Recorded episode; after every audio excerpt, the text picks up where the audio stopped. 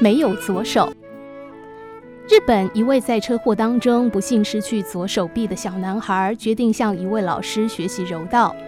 他很认真的学习，不过让他不解的是，六个月过去了，老师却只是重复的教他同一个动作。他忍不住问老师：“您可不可以多教我做一些动作呢？”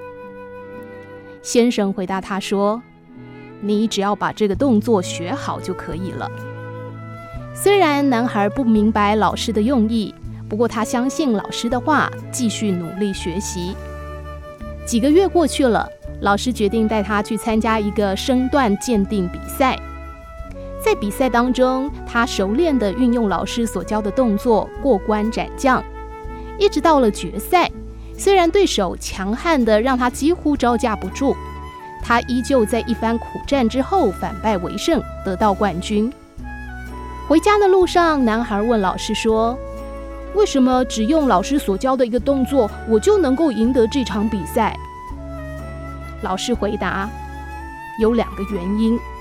第一，我教你的招式是柔道当中最难的一个动作，你学得很精通。第二，对手想要破解这个招式，只能做一件事，就是要抓住你的左手。”没想到这个男孩的缺陷竟然成了他制胜的关键所在。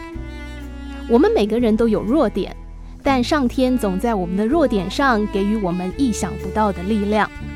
只要善加利用上天给我们的一切，我们也可以像这个男孩一样，得到上天的另一种祝福。